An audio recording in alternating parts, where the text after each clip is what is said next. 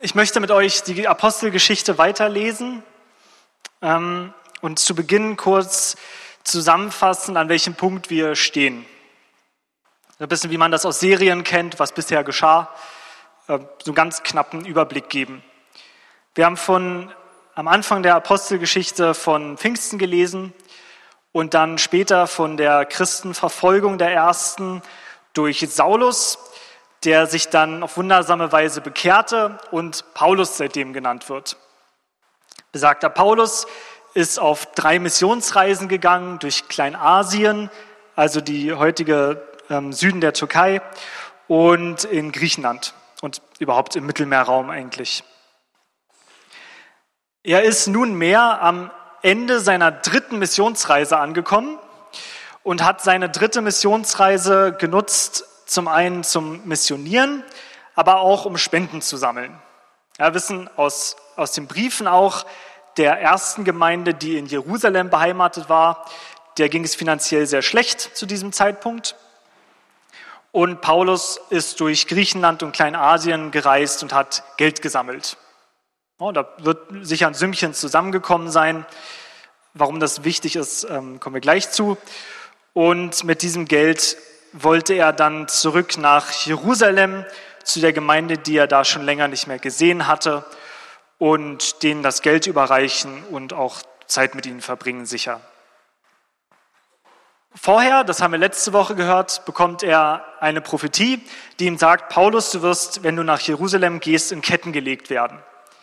Es hat Paulus schon Erfahrung mit Ketten gehabt, ist also nicht seine erste Verhaftung gewesen und es schreckt ihn auch nicht ab, sondern er beharrt darauf, nach Jerusalem zu gehen und tut das auch mit seinen Gefährten. Da sind wir jetzt angekommen an dieser Stelle. Paulus mit Gefährten und Geld kommt nach Jerusalem und dort möchte ich mit euch lesen ab Apostelgeschichte 21, Vers 15. Als die Tage in Caesarea zu Ende waren und wir die nötigen Vorbereitungen für die Weiterreise getroffen hatten, machten wir uns auf den Weg nach Jerusalem. Einige von den Jüngern aus Caesarea begleiteten uns. Unterwegs brachten sie uns zu einem gewissen Menason, der aus Zypern stammte und schon seit vielen Jahren an Jesus glaubte. Bei ihm übernachteten wir. Als wir in Jerusalem ankamen, bereiteten uns die Geschwister einen herzlichen Empfang. Gleich am nächsten Tag machte Paulus einen Besuch bei Jakobus. Wir gingen mit und auch alle Ältesten der Jerusalemer Gemeinde fanden sich bei Jakobus ein. Paulus grüßte die Versammelten und gab dann einen ausführlichen Bericht über das, was Gott durch seinen Dienst unter den Nichtjuden getan hatte. Seine Zuhörer priesen Gott für alles, was sie erfuhren. Tolle Geschichte, oder? Paulus kommt nach Jerusalem nicht mal alleine, sondern in toller Gemeinschaft. Es wird ihm ein herzlicher Empfang bereitet. Eine schöne, schöne Übersetzung, dass sie ihn herzlich empfangen haben. Und er hat dabei noch ähm, unter anderem Lukas anscheinend, der ja hier berichtet, dabei noch Jünger aus Caesarea. Sie übernachten bei einem gewissen Menason oder wie man ihn ausspricht, der, von dem wir sonst nichts erfahren, aber der anscheinend ein Gastgeber war hier. Dann treffen sie dort auf Jakobus, den Leiter der Jerusalemer Gemeinde und die, die Ältesten der Gemeinde. Also ein schönes, schönes Beisammensein. Ja, wirklich eine tolle Geschichte hier. Aber die Geschichte geht weiter und da wendet sich dann das Blatt.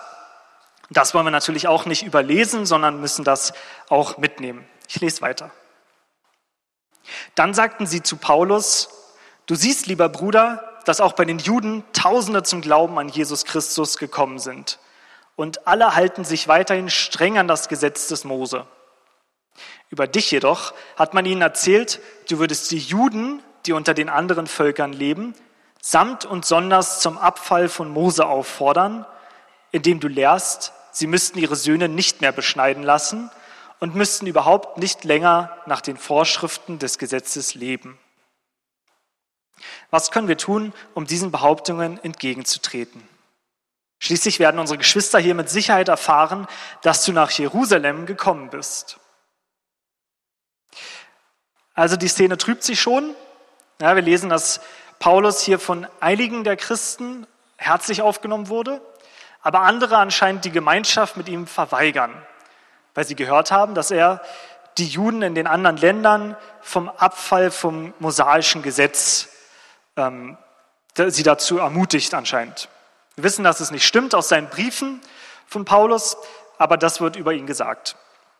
Und Jakobus und die Ältesten, die haben einen Plan ausgeheckt, wie sich Paulus wieder beliebt machen kann oder wie er zeigen kann, dass es eben nicht so ist, indem er ein bestimmtes, das fasse ich jetzt nur zusammen, weil es ziemlich lang ist, ein bestimmtes Reinheitsritual vollzieht im Tempel.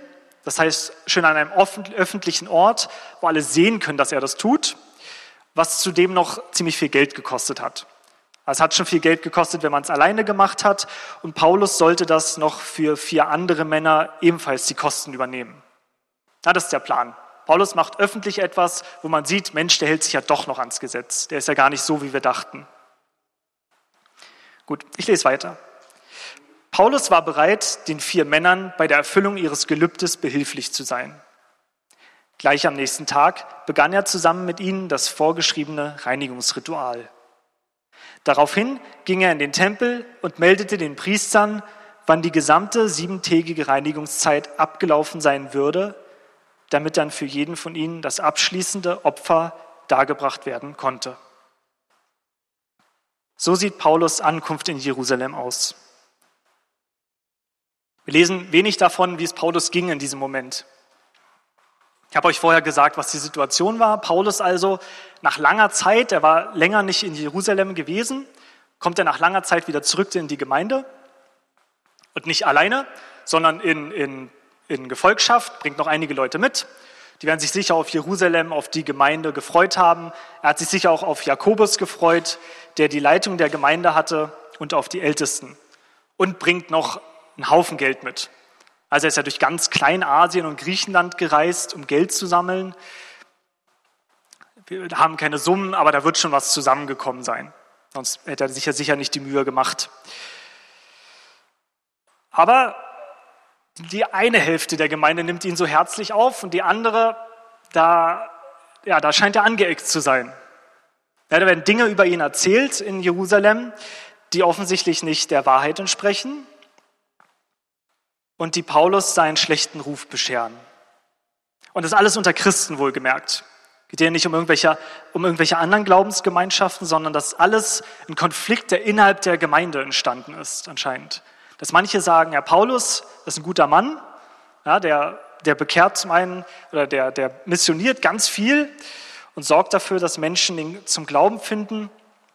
Und andererseits sagt er eben nicht, dass sie vom mosaischen Gesetz abfallen sollen, sondern er stellt ihnen klar, wie es mit dem Gesetz und der Gnade, was es damit auf sich hat. Aber die anderen glauben das eben nicht. Was ist der Vorschlag, der Paulus hier gemacht wird, wie er die Gemüter beschwichtigen soll?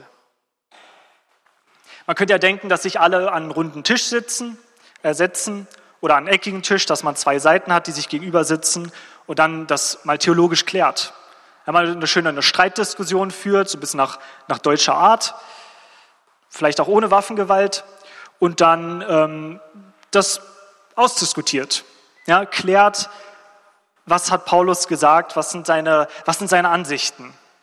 Aber es ist nicht das, was hier gemacht wird, sondern Jakobus und die Ältesten schlagen vor und Paulus nimmt den Vorschlag auch an. Und wir lesen dann später, dass er das tatsächlich auch ähm, vorhatte zu tun und dabei verhaftet wird dass er ein bestimmtes Ritual durchführen soll, was er eigentlich nicht hätte durchführen müssen. Und das nicht nur, was Geld kostet, nicht nur für sich bezahlt, sondern noch für vier andere.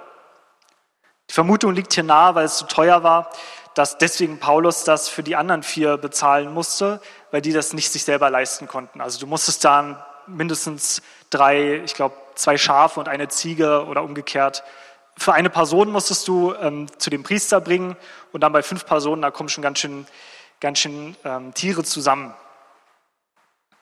Das Erstaunliche hier ist, dass Paulus sich ja am Recht befindet.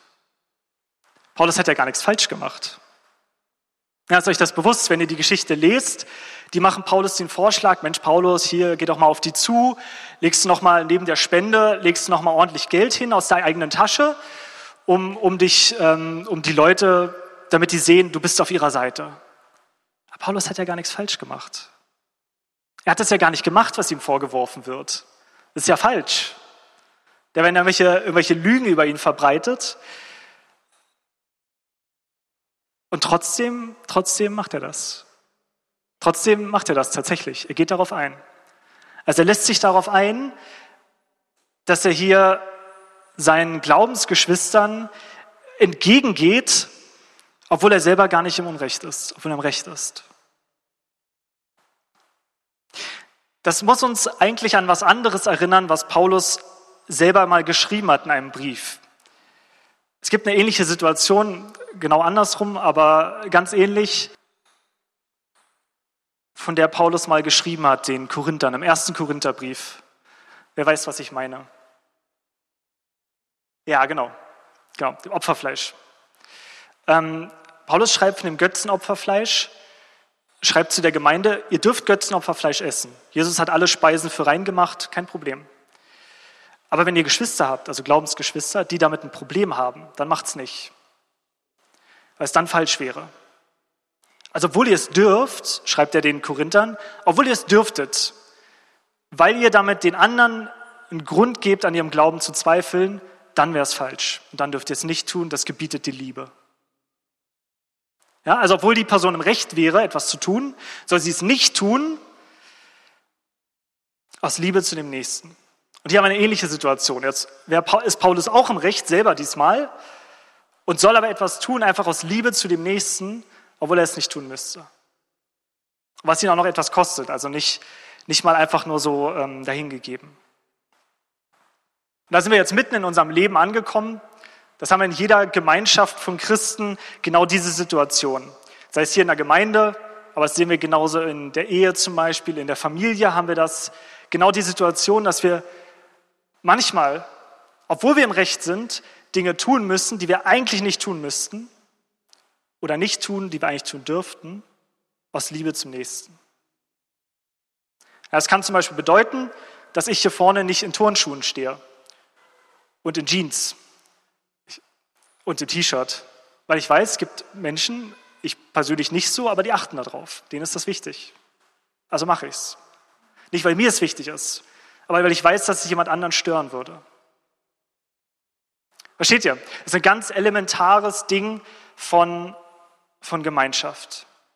Das heißt zum Beispiel auch, und das kann man in der Ehe sehr oft üben, kann ich euch sagen, obwohl ich im Recht bin, nach einem Streit gehe ich als erstes auf den anderen zu und versuche mich zu versöhnen. Wahrscheinlich bin ich oft nur der, der denkt, dass er im Recht ist, aber äh, läuft ja auch selber hinaus. Trotzdem muss ich in sauren Apfel beißen und sagen, Mensch, ich glaube, eigentlich bin ich im Recht, aber ich gehe trotzdem jetzt auf meine Frau zu. Und wenn ich es nicht schaffe, dann hoffe ich, dass sie den, die Größe besitzt, um genau das zu tun. Und ich glaube, das ist eine, auch ein Grund, warum wir Gemeinschaft haben sollten. Wir wissen ja, wenn ihr, wenn ihr bibelfest seid, dann wisst ihr, wir haben Gemeinschaft für Ermutigung und Ermahnung. Und ich glaube aber, das hier ist auch noch ein Grund weil wir Probleme bekommen, die wir sonst nicht hätten. Ich glaube, dass wir Probleme bekommen, die wir alleine nicht hätten, ist ein Grund, dass wir Gemeinschaft haben sollten. Weil ohne diese würden wir ja nicht wachsen. Ja, ohne Probleme wachsen wir nicht im Leben. Das kennt ihr, wenn ihr einen Marathon laufen wollt oder sagen wir mal 20 Minuten laufen, fangen wir damit an, dann fangt ihr wahrscheinlich nicht mit 20 Minuten Laufen an, sondern ihr lauft erst mal fünf Minuten. Und schauen wir mal, wie weit er kommt. Ja, und dann laufen wir mal zehn Minuten. Das sind alles anstrengende und vielleicht sogar schmerzhafte Dinge, die wir dann, ähm, Wachstumsprozesse, die wir haben. Und Gott ist sehr wichtig, dass wir wachsen. Aber es ist nicht alleine die Gemeinschaft, die uns wachsen lässt, sondern es ist vor allem der Dienst in der Gemeinschaft, der uns wachsen lässt. Das ist das, was Jesus uns gezeigt hat, uns vielleicht ein, ein großes Geheimnis. Was wir aber beobachten können immer wieder, dass im Dienst oft der, der dient, mehr davon hat eigentlich als der, der bedient wird. Ein anderes Thema aber wird hier auch noch an dieser Bibelstelle wichtig und das möchte ich kurz auch noch ansprechen, weil es einfach die Gemeinde damals beschäftigt hat und auch nicht zum ersten Mal beschäftigt hat und auch bis heute immer wieder wichtig wird. Und zwar, was ist zwischen Gesetz und Gnade? Was ist ihr Verhältnis? Paulus wird vorgeworfen, dass er das Gesetz abschaffen will. Wir lesen zum Beispiel in Galater 2, Vers 16, habe ich rausgesucht, da schreibt Paulus Folgendes. Doch weil wir wissen, dass der Mensch durch Werke des Gesetzes nicht gerecht wird, sondern durch den Glauben an Jesus Christus, sind auch wir zum Glauben an Christus Jesus gekommen, damit wir gerecht werden durch den Glauben an Christus und nicht durch Werke des Gesetzes. Denn durch des Gesetzes Werke wird kein Mensch gerecht. Also was schreibt Paulus? Und das ist genau so, solche Sachen, die er schreibt, die ihm dann falsch interpretiert werden, die ihm dann falsch ausgelegt wurden. Er schreibt, mit dem, was wir tun, werden wir vor Gott nicht gut. Wir können vor Gott uns das nicht verdienen, dass wir gut vor ihm dastehen. Keiner von uns. Keiner von uns besitzt diese Fähigkeit, durch das, was wir tun, vor Gott gut dazustehen. Warum nicht? Was ist das Problem? Das Problem ist, dass Gott aufs Herz schaut, nicht auf das, was wir tun. Vielleicht auch auf das, was wir tun, aber er schaut auch aufs Herz und als erstes aufs Herz. Und das ist eigentlich das Problem. Gott sieht unser Herz. Er sieht genau, wenn wir, wenn wir Menschen Gutes wünschen, aber er sieht halt auch, wenn wir Menschen eigentlich nichts Gutes wünschen. Er sieht genau, dass wir ein hartes Herz haben oder die Bibel nennt es ein steinernes Herz. Und das ändert sich halt durch unsere Taten auch nicht, unser Herz. Ich kann jeden Sonntagmorgen in den Gottesdienst gehen. Ist schön, dass ihr hier seid, das meine ich gar nicht. Aber trotzdem ist mein Herz hart. Und damit stehe ich vor Gott immer noch nicht besser da als vorher, weil er weiß, dass mein Herz hart ist. Weil er weiß, dass mir meine Mitmenschen egal sind. Weil er weiß, dass ich ihnen manchmal Böses wünsche. Was Gott will, ist, dass unser Herz verwandelt wird. Und das ist nicht erst ein Ding irgendwie seit Jesus oder so. Ja, das ist nicht erst im Neuen Testament lesen wir das, im Alten Testament war das anders. Im Alten Testament schon hat einer der Propheten, also hat Gott durch einen der Propheten gesagt, ich will eure Opfer nicht, ich will Barmherzigkeit. Das ist doch komisch. Gott hat doch die Opfer angeordnet. Will er, will er das jetzt doch nicht? Es steht doch im Gesetz, dass sie opfern sollen. Aber Gott geht es nicht darum, Gott geht es um das Herz, das bereit ist, Opfer zu bringen. Darum musste Jesus auch kommen, weil es eben für uns keine Chance gab. Man sieht das in der Geschichte von Israel im Alten Testament und das können wir bei uns selber genauso beobachten. Wir bemühen uns immer, wir bemühen uns schon, das Gesetz zu halten. Also wir bemühen uns, immer nett zu sein, den Nächsten freundlich zu grüßen, uns zu versöhnen mit einem, wenn wir Streit haben und so weiter. Wir sind um die ganzen Sachen bemüht. Aber unser Herz hat sich dabei ja doch nicht geändert. Und das ist das Problem eigentlich. Das ist das, wo Jesus ran will. Deswegen ist er auf die Erde gekommen. Daran hat Gott Interesse. Der ist nicht interessiert an, an, an der frommen Maske, die du aufsetzt, das ist interessiert an deinem, an deinem Ich, an deinem Herzen, was in dir los ist. Wenn wir heute Herz hören, dann denken wir oft so, nur so an die Gefühle oder so. Aber in der Bibel ist Herz ein viel umfassenderer Begriff. Da geht es um, um die Träume, um die Wünsche, um die Ängste, um Sorgen. Das ist alles, was, was einen Menschen praktisch ausmacht, sein ganzes, sein ganzes Verlangen, das ist das Herz eigentlich. Und daran hat Gott Interesse. Er will nicht nur, dass wir irgendwelche Regeln einhalten, er will unser Herz verändern, dass es weich wird. Ich mache es an einem Beispiel klar. Ich nehme wieder die Ehe, weil die Ehe sich einfach bei solchen Beispielen immer gut anbietet. Ich könnte jetzt zu meiner Frau gehen und sagen, Schatz, Liebe ist ja schön, aber was heißt das denn? Was muss ich denn machen? Ja, dann könnte sie sich überlegen, alle zwei Monate Blumen, jeden Tag ein Kompliment, bemerken, wenn ich beim Friseur war. Schreibt so ein paar Sachen auf. Ja, also, ja. Und dann kann ich nachher hingehen und schreibe mir das in den Wochenplan. Ja, und dann hake ich immer ab, was ich gemacht habe. Das ist im Prinzip das Gesetz. Und du kannst das alles machen, das ist alles toll. Und das könnte ich auch machen. Aber glücklich wäre sie doch dann trotzdem noch nicht, weil sie doch weiß, dass sie es nicht aus Liebe tue. Weil sie würde das doch merken, wenn ich sie nicht liebe. Wenn ich das nur mache, um, um, um irgendwelche Regeln abzuarbeiten. Das ist genau die Situation, in der Gott mit uns ist. Geht ihm nicht, geht ihm nicht darum, das Gesetz abzuschaffen. Auch Paulus ging es nicht darum, das Gesetz abzuschaffen. Sagt auch Jesus, er kommt ja nicht, um das Gesetz abzuschaffen. Er will, dass unser Herz verändert wird, dass es weich wird, dass wir aus echter Liebe zu Gott kommen. Und das ist viel mehr noch als nur Gesetz, das ist viel mehr noch als nur Regeln einhalten, weil es unser ganzes Ich umfasst. Das erfordert, dass wir komplett zu Gott gehen. Nicht nur, mit, nicht nur am Sonntag, nicht nur, wenn es uns gut geht, sondern mit unserem ganzen Inneren zu jeder Zeit. Und die öffentliche Sichtbarmachung davon ist die Taufe. Ja, das ist eigentlich Nachfolge. Dieses Umwandeln vom Herzen, dass wir immer mehr Jesus ähnlicher werden, wie die Bibel sagt, durch ein weiches Herz bekommen und sagen, Gott, ich, ich will diese Dinge tun. Ich will dir gefallen. Ich will meinen Nächsten lieben, dich und meinen Nächsten wie mich selbst. Aber wo Jesus sagt, darin sind alle Gesetze zusammengefasst, alle Propheten, alles, was da steht, ist darin zusammengefasst. Dass wir das wirklich wollen. Und die Taufe ist, die Taufe im Wasser, meine ich damit, ist genau das, dieses öffentliche Bekenntnis, ja Gott, ich will das. Und an dieser Stelle nochmal, wer von euch noch nicht getauft ist, der möge sich bitte taufen lassen und die Entscheidung treffen, ja Jesus, ich, ich will. Ich will, dass mein Herz so erneuert wird. Auch wenn ich schon mal vorwegnehmen darf, damit ist das Herz noch nicht vollständig erneuert. Da stolpern dann viele drüber und wundern sich, aber leider geht das nicht so ganz einfach. Weil es dafür Herausforderungen braucht. Da sind wir wieder beim ersten Punkt. Dafür ist Gemeinschaft sehr hilfreich. Da lernen wir Geduld. Da lernen wir auch mit Liebe mit Menschen umzugehen, die anderer Meinung sind, deren Nasenspitze uns vielleicht nicht passt oder die falsch angezogen sind. Unsere kleine Tochter, die ist ja jetzt noch nicht so groß, die muss auch noch eine Menge lernen in ihrem Leben. Unter anderem braucht sie Rückenmuskulatur. Das ist ganz wichtig. Deswegen hat die Ärztin uns gesagt, wann immer es geht, wenn die Kleine wach ist und ihr dabei seid, legt sie auf den Bauch. Ja, und jetzt mittlerweile ähm, geht das. Aber am Anfang, wenn wir sie auf den Bauch gelegt haben, da hat sie ein, zwei Sekunden gebraucht, um sich zu orientieren. Und dann hat sie angefangen zu mäkeln und dann nach spätestens acht Sekunden zu schreien. Das war ganz furchtbar. Das ist natürlich total unangenehm. Ja, auf dem Bauch, da muss man den Kopf selber halten. Da kann man nicht einfach nur liegen und gucken, sondern da muss man sich anstrengen ähm, und die Arme abstützen und so. Und das fand sie, fand sie furchtbar. Jetzt, jetzt liegt sie manchmal einfach nur da, ähm, also ist auch noch nicht so hilfreich, aber ist besser als nichts. Und für viele von uns hier würde ich behaupten, ist das kein Problem. Ja, ich glaube, die meisten hier können auf dem Bauch liegen und den Kopf heben. Oder konnten es zumindest irgendwann mal.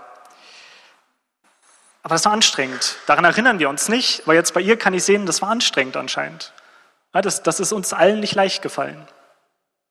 Da hat es Anstrengung für gebraucht. Aber dafür, irgendwann kann sie es. Irgendwann kann sie hoffentlich hier durch den Raum laufen und selbstständig den Kopf drehen, heben, wie sie will. Sie hat etwas gewonnen dadurch, dass sie durch diese Anstrengung gegangen ist. Sie ist da gewachsen. Aber das meiste, das meiste Wachstum, auch wenn Gemeinschaft da sicher sehr wichtig ist, geschieht durch Gott eigentlich selbst. Ja, Gott selbst ist der, der unser Herz weich macht. Er ist wirklich der, der unser Innerstes verändern kann. Die von euch, die sich bekehrt haben, die haben das wenigstens einmal erlebt. Ja, der Moment, wo ihr, wo ihr erkannt habt, Jesus ist wirklich für mich gestorben. Das ist nicht nur was, was irgendwie in der Bibel steht, das ist nicht was, so ein komischer Spruch, den Christen sich sagen, sondern Jesus ist tatsächlich leibhaftig als Mensch gestorben und dann nicht tot geblieben, sondern auferstanden und lebt auch noch heute. Das ist wahr, das ist passiert. Da habt ihr gemerkt, in diesem Moment, dass auf einmal in eurem Leben etwas, etwas Neues passiert. Da wurde euer Herz auf einmal verändert. Ja, da hat euer ganzes, ganzes Wesen wurde in diesem Moment ein bisschen geändert. Nicht viel vielleicht, aber ein bisschen. Das ist die Kraft, die Gott hat. Und das ist die Kraft, die wir erleben müssen. Weil wir uns am Ende durch eigene Anstrengungen nicht ändern können. Wir müssen durch, durch Schwierigkeiten durchgehen. Das ist wichtig, dass wir daran wachsen können. Aber am Ende muss Gott es tun. Er muss unser Herz verändern. Er muss dein Herz auch weich machen. Weil Gott möchte, das, was die Bibel als Heiligung bezeichnet, er möchte uns in diesem Prozess vorwärts bringen. Er möchte, dass wir, dass wir darin wachsen, dass unser Herz wirklich weich wird. Dass wir wirklich dazu in der Lage sind, mit Liebe zu dem Nächsten zu gehen. Mit Liebe einander zu begegnen. Auch Menschen zu begegnen, die wir nicht leiden können. Ihnen wirklich Gutes zu wünschen, aus tiefstem Herzen. Nicht, weil wir wissen, dass wir es müssen, sondern weil wir ein tiefes Verlangen danach haben, Menschen zu lieben. Und er will dafür, unser Herz verändern. Dazu benutzt er auch manchmal, ähm, auch manchmal eben schwierige Situationen. Wir, sind, wir sind oft zu schnell dabei zu sagen, ja, es ist ein, Angriff vom Feind. Ja, auch, sicher, aber Gott benutzt auch solche Situationen, damit wir wachsen. Denkt nur, die ähm, was Bibelkundiger sind, an Abraham und Isaac. Es war ja Gott, der das von ihm gefordert hat. Wie erleben wir diese, diese Veränderung, die Gott schenkt? Die erleben wir nur in seiner Gegenwart. Und das ist eigentlich das, was ich mir für uns wünsche, dass wir viel mehr und viel tiefer seine Gegenwart erleben. Die Gegenwart, wo wirklich Menschen verändert werden. Wie gesagt, ich wette, also alle, die sich bekehrt haben, zumindest, die haben das wenigstens einmal erlebt. Es ist ein Moment zumindest, wo ihr erlebt habt, da, da ist Gott. Und er ist wirklich gut. Und der will wirklich euer Bestes. Aber er will auch an dein Innerstes ran. Der will dich nicht so lassen, wie du bist. Er hat Interesse daran, dass du verändert wirst und dass du weich wirst. Wirklich, wirklich aus tiefstem Herzen Veränderungen erfährst. Aber das kann nur er machen.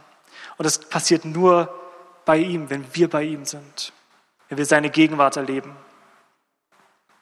Dafür brauchst du Gebet, dafür brauchst du zum Beispiel Anbetung, Lobpreis. Aber es ist etwas, was, was ich euch, was ich euch so theoretisch nicht erklären kann. Das sind Dinge, die man erleben muss. wie ich kann euch vom, vom Fallschirmspringen erzählen. Können wir uns darüber unterhalten und Erdfallbeschleunigung und Luftwiderstand und so. Total tolle Theorie, wissen wir dann alle. Aber wenn du aus dem Flugzeug hängst, das ist schon nochmal was anderes. Ja, da merkst du, oh, hier passiert tatsächlich was. Meine Güte, das ist ja doch ganz schön schnell. Da hänge ich ja wirklich nur noch an irgendwelchen Fäden am Ende. Ja, es ist, ein anderer Moment, das selber zu leben und ihr müsst das erleben. Ihr müsst das selber erleben, damit ihr euch durch Gott verändern lassen könnt. Ich glaube, dass er das bei jedem von uns möchte, dass wir nicht stehen bleiben da drin, dass wir nicht stehen bleiben bei einem harten Herzen, also die Bekehrung ist hier der, ist der erste Schritt in die Richtung zum weichen Herzen. Aber er möchte unser Herz wirklich weich machen, wirklich immer weiter dort voranbringen. Und dafür müssen wir immer wieder neu das erleben, dass wir in seiner Gegenwart Veränderungen erfahren. Das ist etwas, was man erleben kann und erfahren kann. Das ist nicht nur etwas, was, was, die, was die Bibel uns sagt. Nicht irgendwas, was wir lesen, was da irgendwo drin steht, so trockene Theorie, sondern es ist Praktisches. Ich habe habe ich glaube ich auch schon mal erzählt, als ich ähm, meine jetzige Frau kennengelernt habe, da haben wir uns vorher die Zeit genommen, haben gesagt, wir prüfen das erstmal. Ja, ist das, steht Gott da dahinter? Ist das eine gute Beziehung? Kann das was werden mit uns oder nicht? Da gehört natürlich auch dazu, dass man guckt, passt überhaupt die Chemie. Wenn man sich nicht leiden kann, dann ist es irgendwie schwierig, weil es auch Leute gibt, die sagen, man soll dann trotzdem heiraten, aber wäre ich vorsichtig mit. Aber die Chemie hat gestimmt, aber trotzdem, wir wollten ja gucken, steht Gott da dahinter? Und da gab es eine Woche, da war sie weg auf ähm, Evangelisation. Und da habe ich die Woche genutzt, um für sie zu beten eigentlich. Also eigentlich nur um, um, um die, für die Evangelisation und für sie zu beten. Und dann aber gab es einen Moment, wo ich auf einmal gemerkt habe, da hat Gott auf einmal zu mir gesprochen und mir was gesagt, was seitdem für mich, für uns beide auch zum Leitbild unserer Ehe wurde. Und ich gemerkt habe, in dem Moment aber, wo er mir das gesagt hat, da hat er mir nicht nur Theorie vermittelt, sondern wurde etwas in meinem Herzen wurde verändert. Habe ich gemerkt, ich habe sie seitdem mit anderen Augen gesehen und wurde fähig damit, sie ein bisschen mehr so zu lieben, wie sie es eigentlich verdient als Gottes Kind. Ich sage euch nicht, was mir gesagt wurde, weil es euch nichts angeht, aber ähm, es würde euch auch nicht helfen, glaube ich, weil ihr müsst was anderes hören. Ihr müsst das hören, was für euch wichtig ist. Aber solche Momente brauchen wir. Und ich habe in dem Moment gar nicht über, über Ehe nachgedacht oder nichts dergleichen. Ich habe nicht mal für uns gebetet oder ich weiß nicht mal, ob ich in dem Moment überhaupt noch für sie gebetet habe. Ich war, glaube ich, mit Gedanken auch woanders.